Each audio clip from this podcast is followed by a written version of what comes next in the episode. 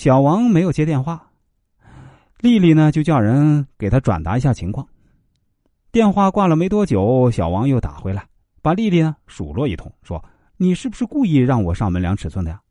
丽丽耐着性子听完小王的数落，因为本质上自己也没什么损失啊，而且自己没有让他做窗帘，人家生气也是应该。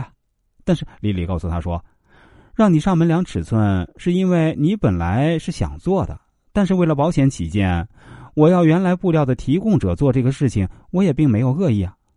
小王听此言，语气没有之前那么激烈了，但还是很抱怨。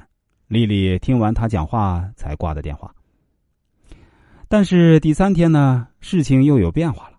那个面料提供者报价过来，贵出预算一千多块。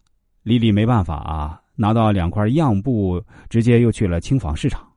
出乎意料的是啊，整个市场扫下来根本没有这种布料。丽丽只好又给小王打电话，告诉他要再去他家一次。听到小王的语气还不是很好，丽丽就直接上门了。丽丽拿着这样的布料问：“确实能找到这样的布料吗？”对方说能，并且报价下来，无论是外面的布还是窗纱，都比之前那个加工商的便宜。但是呢。窗帘的轨道比较贵，但是他告诉丽丽啊，只要给他做，他可以加工费低点于是啊，丽丽让他当场算报价，整个价格出来呢，正好在丽丽的范围之内。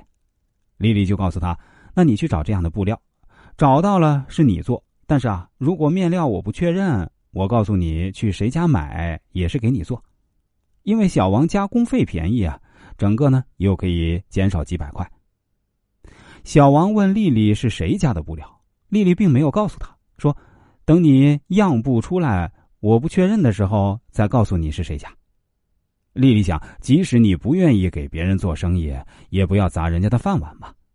小王很快给丽丽回话，丽丽又去了一次，看到样布达到百分之九十的相似，就告诉他可以做了。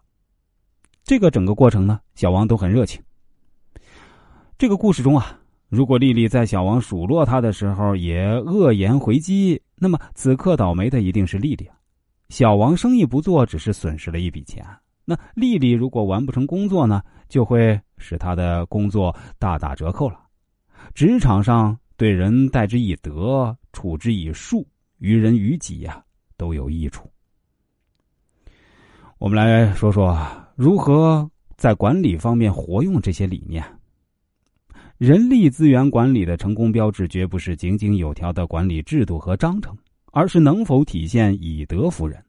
对企业管理而言啊，法治和德治同样重要，二者相辅相成，相互促进。企业制度是人制定的，而且需要人来执行，所以啊，人的问题不好解决。再好的企业制度，也无法保证企业高效稳定的发展。诺贝尔经济学奖得主诺斯说过。自由市场经济制度本身并不能保证效率。一个有效率的自由市场制度，除了需要有效的产权和法律制度相配合之外，还需要在诚实、正直、公正、正义等方面有良好的道德的人去操作这个市场。